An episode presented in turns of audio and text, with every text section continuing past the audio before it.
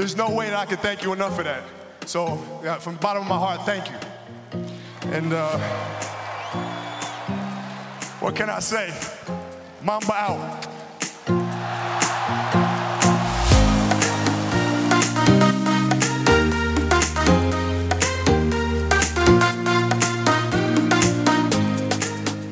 欢迎大家回来，打特嘴哥地图炮，我是嘴哥。其实我一直在想，要不要放前面那一段啊？这是 Kobe Bryant 在他最后一场 NBA 的比赛赛后发表了感言。从此之后，曼巴就退休了。我记得当时我在加拿大的 Montreal，那时候是去参加一个叫做 Triple W 的国际研讨会，晚上就在旅馆里面看这场比赛。但这场比赛基本就有点表演成分啦，就球都喂给 Kobe，让他最后砍了六十分。即便是喂球给他，但眼眶还是泛着泪跪着看完。其实我不算是 Kobe 的球迷。嘴哥早期是国王队的球迷，大概在两千年的时候，国王这个小市场球队进了西区的季后赛。当时的阵容有全能大前锋 Chris Webber、传球中锋 Vlade Divac、传奇射手 Pejas Toyakovic、大锁刀 Christie、花式传球后卫 Jason Williams，还有身上装了尽量电池的后卫第六人 Bobby Jackson。球风非常的赏心悦目，就是一个团队篮球的节奏，每个人都会传球，每个都不藏私，没有人拿球就想自干，大家都会为队友找机会，但是。还是抵不过当时的最强组合湖人队的 OK 连线，Shaquille O'Neal 加 Kobe Bryant，光队在季后赛第一轮就被扫地出局。隔一年把这个传球很帅，但是表现不是很稳定的 Jason Williams 拿去换的 Mike Bibby。Mike Bibby 心脏大颗，关键时刻绝不手软。在二零零一年，国王队打进了西区冠军赛，再度跟湖人队碰头。这个系列战打了七场，打好打满。但这七场比赛，看在国王队球迷的眼里，就是一个不公平的竞争，到处都是黑哨。除了黑哨之外，湖人队还有非常强的运气。在第四场比赛，最后国王眼看就要取得胜利的时候，篮板波波波，最后不小心拨到 Robert。Horry 手中，他在三分线外拿到那颗球，举起了他的双手，最后一秒三分出手，Chuck buzzer beater，让原本落后的湖人队来到了二比二平手。最后又靠裁判的黑哨和各种不公判决，帮助湖人队逃过被淘汰的命运，硬把比赛拉到了第七场，回到了湖人的主场。那最后国王输掉了这系列战。当年的东区几乎没有竞争力可言，谁赢了西区冠军赛，基本上就会是当年的 NBA 总冠军。当然，二零零一年总冠军的这个头衔就由湖人队来取得。那这是国王队距离 NBA 冠军史上最接近的一次。之后几年，国王队都还是强队啦，成为西区强权。我衣柜里面还有一件 Mike Bibby 的球衣。但是好景不长啦，到了二零零三年，Chris Webber 的膝盖受伤之后，这支球队就开始走下坡。到了二零零五年，Chris Webber 再也不是以往的那个密西根五虎了。虽然传球技术还在，但是面框和背框的单打能力已经不若以往，所以球队就在下半季把他交易到费城七六人队，搭档战神 Allen Iverson。大哥走了之后，补上来的 Peja Stojakovic 并不是一个当领袖的料。Peja 受伤之后呢，Mike b b 算打出了非常亮眼的数据，但还是没有能力把球队带回到巅峰时期。之后的 Kevin Martin、Tyreke Evans、表弟 DeMarcus Cousins 不是没有领袖特质，不然就是被球队养坏，或者有私人情绪问题，国王队就此没落。所以呢，面对 Kobe 真是两种不同的心情。因为本身比较喜欢团队篮球啊，Kobe 就自干王嘛。但是 OK 分家之后，Kobe 带了一群虾兵蟹将，有些人脑袋还有洞，那个 Smush Parker 啊，Andrew Bynum 这些，放在冲他小浪费天赋的年轻篮球员。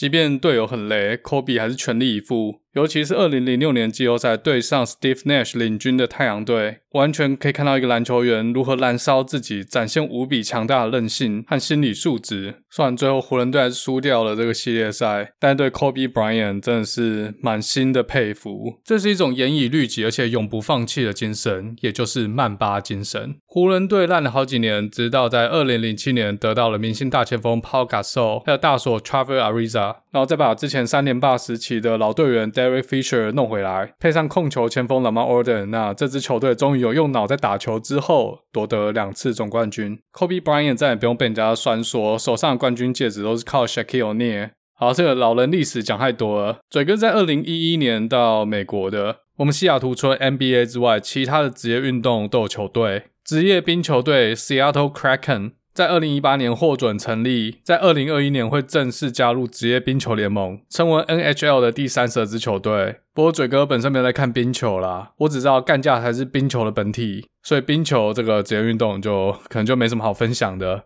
那台湾比较熟悉的应该会是 MLB 大联盟职业棒球。西雅图水手队啊，已经烂很久了。之前铃木一朗一七楼还没退休的时候，呃，会去球场看一下，或是有台湾选手来西雅图打客场的时候，会去看一下比赛，像陈伟英。不然嘴哥本人其实没有什么在看棒球，没有什么在关心 MLB。在美国去棒球场看现场比赛，比较像一个家庭活动，跟其他职业运动比较不一样。MLB 的票价相对便宜，一般人都负担得起。西雅图已经算是一个平均收入比较高的城市，但是水手队一张票最便宜最便宜，有时候三四十块就找到了。然后大家也知道，棒球比赛节奏比较慢一点，中间有很多空档可以跟家人聊天。所以在棒球场上就可以看到很多爸爸妈妈带着小孩一起去球场看棒球啊。这个球队打怎样可能也不是重点啦，就全家人在那边聊天。尤其是在我们西雅图，因为球队真是打太烂了，跟着球场 DJ 放的音浪晃动，吃球场卖的蒜味薯条，还有一起唱队歌，才是看棒球比赛的本体。可能其他比较有竞争力一点的球队就不是像我们这样，我不知道。欢迎大家留言跟我讲。好，再来下一个足球 soccer，啊，这边讲 soccer，但欧洲讲 football。在美国，football 是指美式足球。Seattle Sounders 海湾者队在近年来一直都是美国职业足球 MLS 的顶级强队，五年来四次打进西区冠军，三次打进总冠军，两次夺冠。足球比赛的门票其实也蛮便宜的，虽然说 MLS 的水准要跟欧洲西甲、德甲、英超这些职业足球联盟比，还是差一大截。但现在美国有越来越多小朋友在踢足球，在公园里面到时候可以看到小朋友在踢足球比赛，所以未来有一天说不定可以迎头赶上，尤其是女足嘛，现在美国女足已经是世界第一了。嘴哥本人是没有进球场看过现场的比赛啦。但偶尔会看转播，但 MLS 的转播有一个很奇怪的现象，明明是美国职业运动哦，但是球评和主播都要操英国腔，这真的很奇怪，我不知道为什么啊，以为自己在看英超。好，再来下一个 NBA，我们西雅图版有一支历史悠久的 NBA 球队超音速队，但在二零零八年的时候被骗走了，被骗去奥克拉荷马州变成雷霆队。所以一直到现在，西雅图是没有 NBA 的球队的。西雅图人如果要看 NBA 比赛，就会开车到南边的波特兰去看拓荒者的比赛。我自己有去过几次啊，其中有两场比赛比较重要，有一场是拓荒者的季后赛。当时主要就看 Damian Lillard 那场比赛，拓荒者最后赢了。那另外一场比较重要比赛是去看 Kobe 的那场，其实就是花很便宜的钱买到一张最后面的票，还没有位置，只能站着。那个赛季是二零一五到二零一六，所以湖人队只是一个大烂队。Kobe Bryant 也已经三十七岁，但是我在那场比赛里面领悟了一件事：为什么湖人球迷可以允许科比一直自干？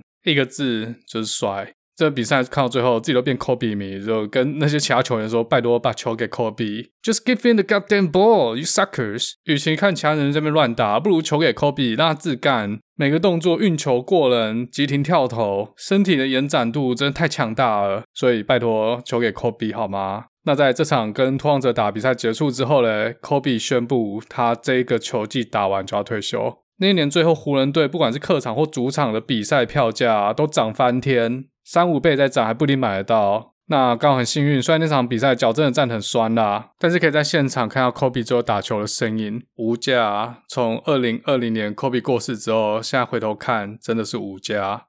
好，再来吧，要直接讲第五个，也就是全美最受欢迎的职业运动 Football NFL。但是在讲美式足球之前啊，再多讲一点篮球好了。毕竟嘴哥在美国之前，大多数还是看 NBA。我记得我硕士班的时候，永远都是最后一个进实验室的。然后一进去实验室，大概九点十点的附近，就开始打开 NBA 看转播。台湾时间早上九点，差不多就是美国西岸的比赛要开始，我就一路看看看，然后看到中午去吃饭。然后我的同学可能一大早就要进去黄光实验室去做制程，做完制程还要去上课。那我之前不知道哪一集有说啊，大四就把研究所的大多数主科就修完了，所以就是起床，然后看 NBA，然后吃午饭之后才开始干活。同个实验室同届的同学都羡慕嫉妒恨。之后我到了美国，反而没那么常看 NBA 了，因为 NBA 要付费频道才看得到。再另外原因就是博一博二实在太忙了。如果大家有听过 EP 二十的话，当时二零一一年和二零一二年主要就是看林书豪 Linsanity，看这个非常少数的华人，而且是台湾血统的华人，在 NBA 场上跟那些黑人球员竞争，而且还打得不错。尤其是二零一二年有一场纽约尼克队对上多伦多暴龙队，最后十秒钟八十七比八十七，不能再高了。纽约尼克队进攻，Jimmy Lin 持球按兵不动到最后三秒钟，假切真投来个大号三分线，剧本真的都写好了。在球划入篮网的那一瞬间，我跟我法律系的同学在法学院的交谊空间大喊 “Go”。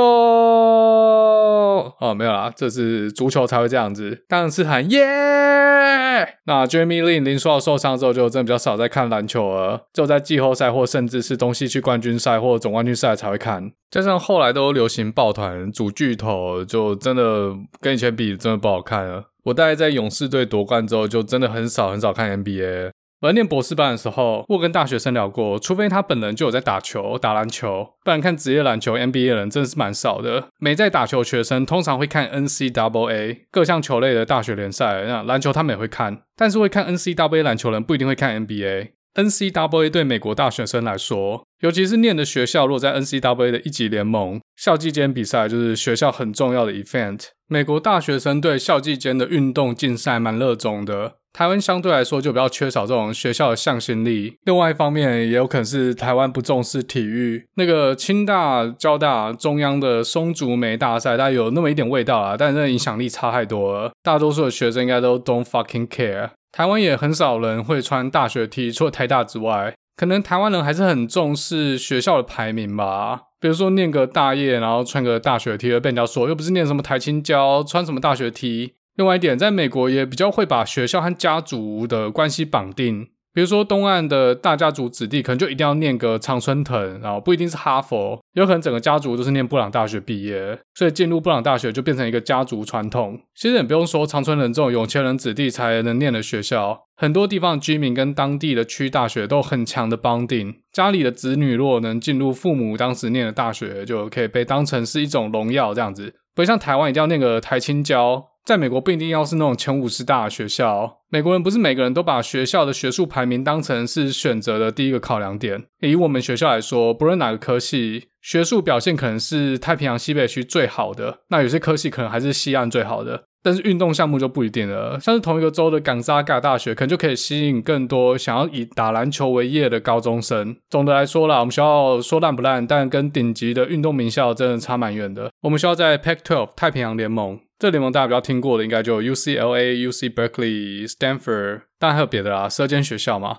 Pac-12 虽然是一级联盟，但实力真的不怎么样。老实说，就算是 Pac-12 的冠军，但想要拿到全国总冠军啊，这个差距还蛮大的。跟北卡、Duke、Kentucky 这些在拼冠军的球队比，真的没什么好比的。但我们学校还是出过一些明星球员，像前几年 NBA 的状元 Markelle Fultz，呃，莫名其妙高中最佳球员选我们学校，奇怪。我只有在学校看过马克尔的比赛啊，那他不管是动作或是对比赛的理解，应该的确就是 NBA ready 的水准啊。其他队友或对手真是跟差一大截。当时在学校里面，他投篮也没什么问题，但进 NBA 之后，好像突然不会投篮了，不知道得了什么怪病。历史上我们学校也出过 Brandon Roy，俗称黄曼巴，但 Brandon Roy 又是另外一颗时代的眼泪了，非常的可惜，膝盖软骨整个被磨光，完全没办法继续打球。这两位是比较有球星的水准，那其他还有灌篮王 Nate Robinson，运钞车开起来 Isaiah Thomas。我自己在学校球场，呃，就是一般人都可以打的室内球场，是没有看过这些球星啊。但我有朋友说他看过 Isaiah Thomas，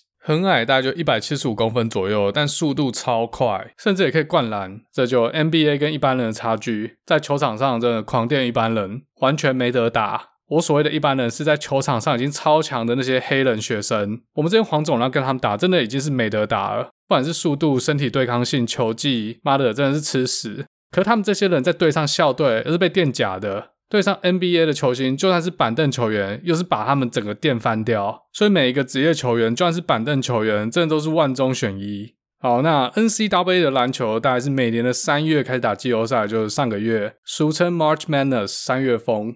我没有 follow 啦，因为我们学校应该大烂队，不太可能打进季后赛。那在我们学校所有 NCAA 的比赛，只有篮球还有美式足球有收票，其他项目像网球、排球都可以直接走进去看。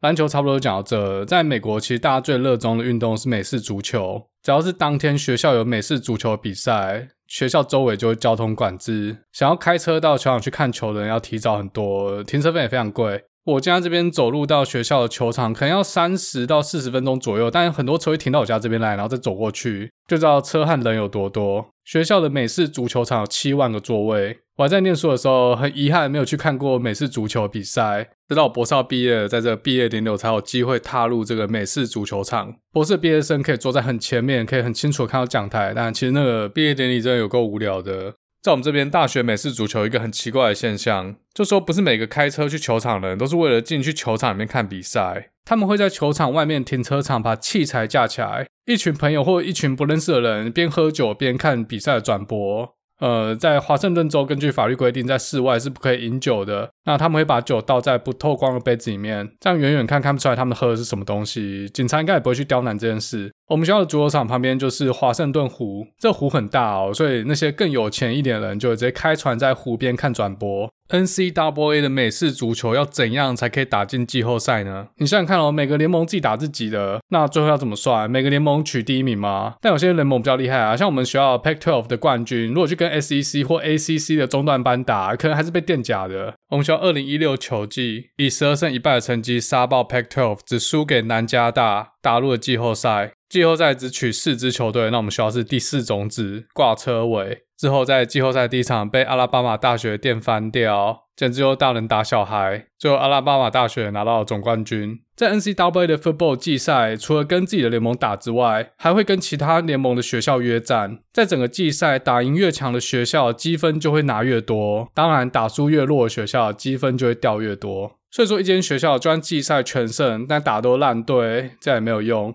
想要打进季后赛的学校，就要约那些排名前面的学校当对手，然后把他们干掉，偷走他们的积分。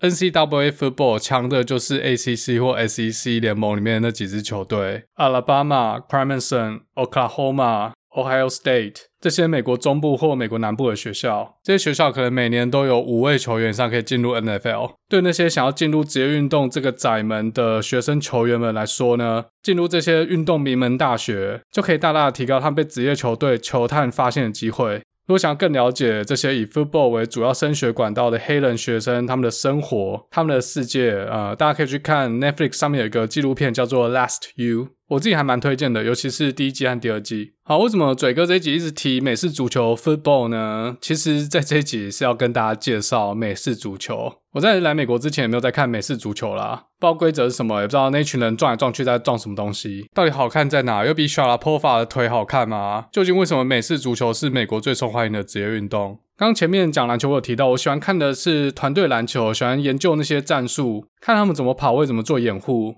但是篮球的进攻其实不一定要打团队，如果队上有几个超级大明星，就靠他们自干就够了，球给科比嘛。但是美式足球没办法这样玩，很难很难靠一个球星的个人球技就能拿到分数，就能打爆对手，几乎是不可能。每一次进攻都是某个战术的执行。如果你很喜欢看之前勇士队 Stephen Curry 各种三分线跑位战术，电梯关门、底线三分埋伏。那你也有可能会喜欢美式足球，你可以看到一群人掩护一个人，中间可能还有很多欺敌动作，就有一个人从一群人中间拿着球跑出来，没有人摸得到他，你不知道他怎么办到的，而且是力量和速度的极致。如果大家有在看篮球，觉得看 LBJ 打球非常过瘾，看他在球场上面碾压别人，觉得是速度和力量的表现，那美式足球场上就会同时有好几个 LBJ，而且肌肉比他更大，速度比他更快，力量比他更强。好，那今天就来简介一下要怎么看懂一场美式足球的比赛。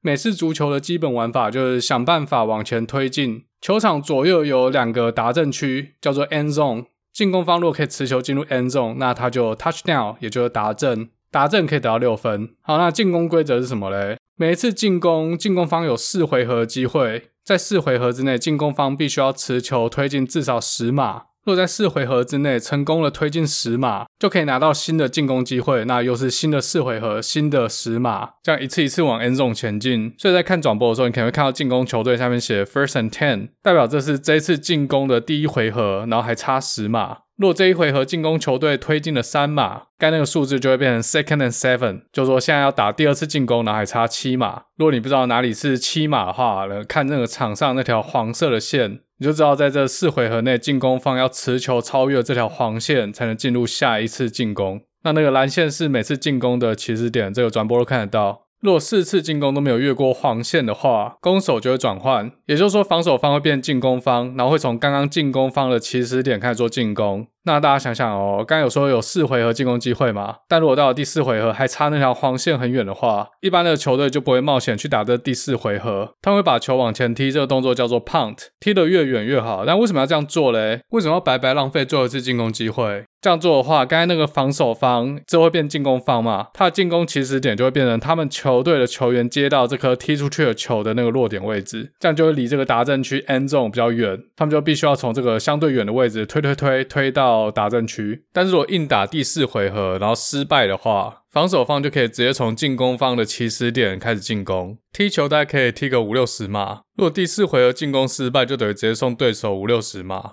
所以通常啦，第四回合就会 punt。把球踢走，除非只差一两码，或是比赛快结束了，球队还落后，那你不试就完全没机会了嘛。好，其实还有第三个选择啊，就我后面在讲如何得分的时候再提。好，那刚有说四回合进攻，那怎样的情况该回合会结束嘞？当进攻方的四分卫把球传出去，但接球者没有接到球，球掉到地上或掉出场，那这回就结束了。这样的话就一码都没有推进。另外一种是持球往前跑的球员被人家扑倒在地，双膝着地，那进攻结束。下一回合进攻起点就是这个球员双膝落地的时候，他手上拿着球的位置。好，那所以说由四分卫传球给接球员接球，继续往前跑，或者把球塞给跑锋，然后所有人掩护这个跑锋，让他往前跑。这两个就是主。主要的进攻手法，当然四分卫可以自己拿着球往前跑啦，但这个只有年轻四分会这样做，而且四分卫如果跑一跑受伤的话啊，可能这一季就拜拜了。所以保护四分卫算是一个很重要的事情，而且四分卫也不会拿自己的健康开玩笑。就刚才讲那两个接球的时候漏接，或是持球在跑的时候被 tackle 被扑倒在地上，还有两件事也会导致回合结束，甚至直接攻守转换。第一个就是在四分卫传球的时候，当这个球还没落地之前就被对方的防守球员接走，这叫做超级 intersect。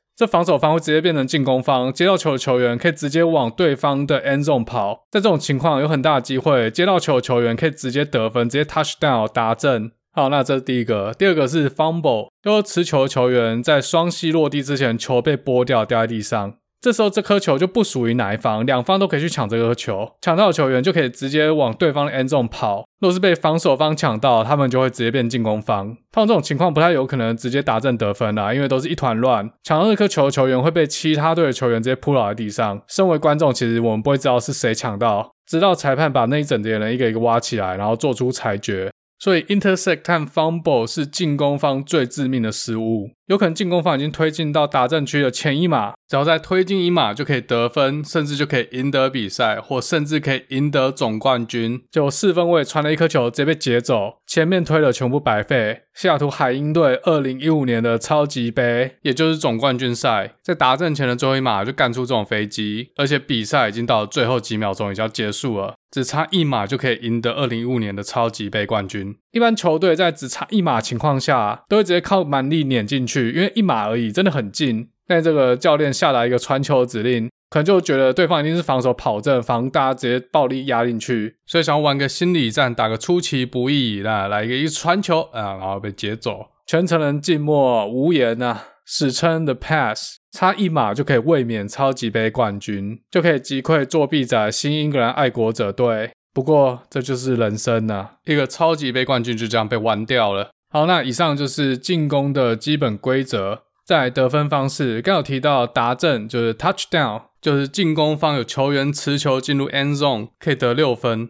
但是 touchdown 之后，进攻还没有结束哦。进攻球队有两个选择，第一个是 PAT，就让踢球员在固定位置加踢球，如果这个球踢进了球门，就可以多得一分。也就是说，通常一个 touchdown 可以拿六加一分，因为 PAT 应该百分之九十以上会踢进。或进攻方可以选择 two point conversion，也就在 end zone 前的两码位置再重新进攻一次。这次进攻只有一次机会，若在这次进攻里面持球者又成功把球带入 end zone，那这个球队就可以得两分；若失败的话就得零分。所以这得两分机会就让这个比赛变得更有趣。不管是落后方要追分，或是进攻方想要把差距拉大，这都是有可能使用的战术。再另外一个很常出现的得分方式叫做 field goal，白话讲就直接射门得分。在美式足球场的两端会各有一个很像大型叉子的东西，那是球门。进攻方可以在适当位置选择要来尝试踢球，如果把那颗球踢进这个球门里面，就可以得到三分。通常就会发生在刚才提到的第四回合进攻，当进攻方没有把握在这次回合可以推到黄线，而且起始点距离达阵区在球踢了进的距离内，那这球队就会选择踢 field goal，先拿个三分。那踢完球之后就直接攻守转换，换另外一队进攻。目前 NFL 史上最远的 field goal 是六十三码。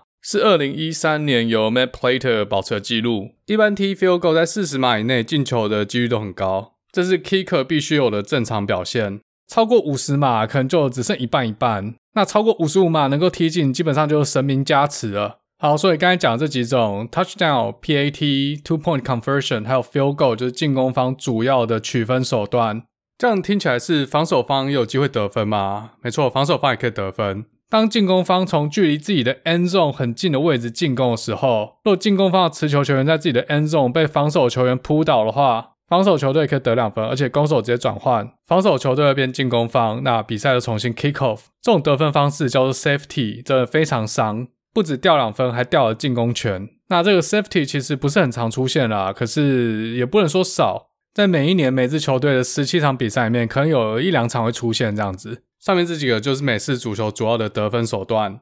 再来来讲美式足球进攻方式，其实刚有提到啊，就长传、短传，还有打跑阵。长传呢，顾名思义就是由四分卫把球往前传，然后让球队的 wide receiver 接球员去追那颗球，接球员接到这颗球就可以继续往前跑。防守方的 cornerback 会负责盯这个接球员，但在这个接球员还没有接到球之前呢，防守球员不能对他有很严重的肢体接触。也就是说，不能拉他，不能挡他，只能干扰他接球。比如说，在他接到球之前把球拨掉，或者在接球员接到球之后把他扑倒。那怎样算是一个有效的接球呢？接球员在接到球之后，两只脚必须要在场内着地才算接到球。若接到球，但有只脚踩出场，那就不算。所以要当接球员，脚程就是要快，一百公尺跑十一秒内是基本。甚至有人可以跑到十秒附近。好，那短传就比较不一样了。通常接短传的球员不用去追那颗球，而是在接到球之后，要想办法越过人群往前跑。所以一些变换方向、闪身的动作也是蛮重要的。那在美式足球里面，不是每个人都可以去接四分位传的那颗球，只有在腰上面有绑白色带子的球员才可以去接那个球。呃，准确讲话是，四分位如果往前传的话，只有在腰上有绑白色带子的球员才能接球。但往后传的话，每个人都可以接。往后传很少见啦，但也不是没有过。为什么要限定可以接球的球员人数呢？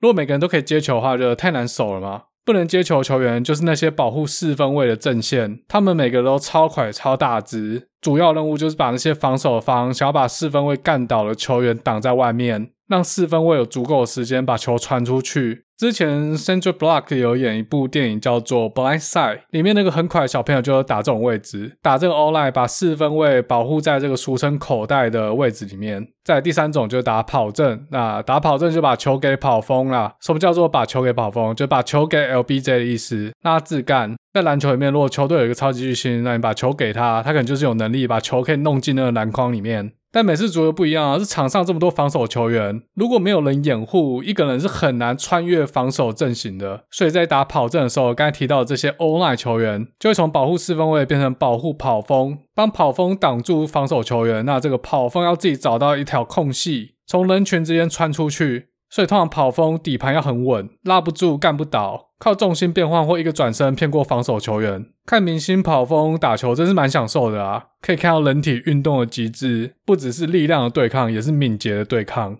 好，那所以 football 的进攻方式就在跑阵和传球之间的虚虚实实，而且跑阵的阵型和传球阵型又不下几百种，中间就会有各种 trick，有时候连摄影大哥都被骗到，不知道球跑去哪。像是第四回合，假装要踢球要 punt 了，有踢球员拿到球之后我不踢，往前传，假装自己是四分位，有没有？这些戏法真的都蛮屌的，真的很好看。好的防守球员就是要去阅读这些阵型，来预先判断对方这回合会怎么打。在 NFL 的一场比赛，最后的比数有可能是个位数比个位数，也有可能是十几分，甚至到五十分都可能。但在 NCAA 的美式足球比赛里面，比分通常都会很高。进攻方式真的太多变，太难守了。一个好的跑锋或一个好的接球员，很可能就可以快速的撕裂对手。但是 defense end 或 cornerback 这些防守球员，就算他们再怎么优秀，在大多数的情况，他们只能守一个人。好，那以上就是 football 的进攻入门。至于防守的话，刚才多少提到嘛，主要任务就是把持球的球员干倒。最好情况下是还可以顺便拨掉那颗球，然后把它抢到，形成 fumble。还有一种就是在干倒传球中的四分位，那球还没传出去就被 tackle down，进攻方就要从该四分位破盖的地方开始进攻，通常就退了好几码。那要对付传球，就是把这个球拨掉，或是最好情况把它截走，形成 intersect，直接变进攻方。好，大概就是这样。那从刚才提到的东西，大家应该可以想到，football 的分工非常细。每个位置的球员都有不同的身材要求，保护四分位的球员就是大只，他们都很胖，但是他们胖之外又很敏捷。负责干倒四分卫的球员就是要壮又敏捷，这样才可以穿过肥肥组成的道墙。接球员的话，通常就要瘦，而且他们要跑得快。那防守接球员的 cornerback，他们也是一样的身体素质。打跑锋的通常就要壮，而且他们通常都比较矮，这样有利于他们在人群之间穿梭。那这种又高又壮的球员，如果在进攻方可以负责打 tight end。探燕这个位置可以接球，他们通常跑的速度没有接球员这么快，但是可以靠身高和体型硬吃。若打跑阵的话，也可以充当人肉墙，帮跑锋来挡防守球员，算是一枚活棋。那在全队的灵魂人物，当然就是四分卫啦。他负责在很短时间内下决定，由他来决定要长传还是短传，还是把球给跑锋，甚至是自己跑。像新一代的年轻四分卫，尤其是选秀状元，他们通常也可以充当跑锋，自己持球就自己跑了，这样可以增加战术的多变性和灵活度。但刚刚前面有说过嘛，如果四分卫受伤了，真的剉赛，所以一般这种年轻的肉体会这样玩。四分卫应该是 football 里面职业寿命最长的位置。传奇四分卫 Tom Brady 今年已经四十三岁了，在新英格兰爱国者队拿冠军拿得不够，去年转去坦帕湾的海盗队啊，就继续拿冠军，干他妈都给他玩就好了。好，那回到我们西雅图海鹰队 Go Hawks，海鹰队从二零一四年拿到超级杯冠军之后，一直到现在都还是联盟里面的强队。尤其在防守端是有名的防守强队，那进攻端就真的还好而已，而且常常会出很多 drama，反正领先很多，然后后面自己不知道在打什么东西，把它玩掉，钱都花在防守队员上了，那这个进攻队员自然就呃天赋或心度就不如其他球队了，所以进攻端如果受伤一个明星球员，受伤一个跑锋或受伤一个接球员，可能接下来的好几场比赛进攻都只能写个惨字，只能靠防守把对方的分数也压低下来。比赛就会变得有点无趣，这样子。海鹰队虽然整体实力不错，但表现就不是很稳定啦，尤其是进攻端。一支球队球员健康也是球队实力的一部分。一年一支球队要打十七场比赛，football 又是一种很容易受伤的运动，对球员本身就是一种很大的考验。另外，一年只打十七场比赛，所以每一场比赛都很重要，不像 NBA 输一场更没差。在疫情之前，每礼拜天朋友都会聚在一起，一起看海鹰队的比赛。每次足球比赛大部分是在每周日，从早上打到晚上。另外，礼拜一和礼拜四晚上会有一场比赛，俗称 Monday Night Football 和 Thursday Night Football。台湾的听众朋友，如果听完有兴趣的话，我知道那个之前萨达体育台好像有转播啊，但现在好像没有了。不过那个网络上自己找一找，都还是有呃低调的 streaming，真的很推荐看这些球员在场上发挥人体力量、速度和敏捷的极致。好，那这集标题叫做美国职业运动，但实际上都在讲 football，把大家骗进来，跟大家好看到小 ball 的 football 真的很好看。现在几乎不看 NBA，只看 football 了。好，那今天美式足球 One O One 就跟大家教到这边，那我们下次再见喽。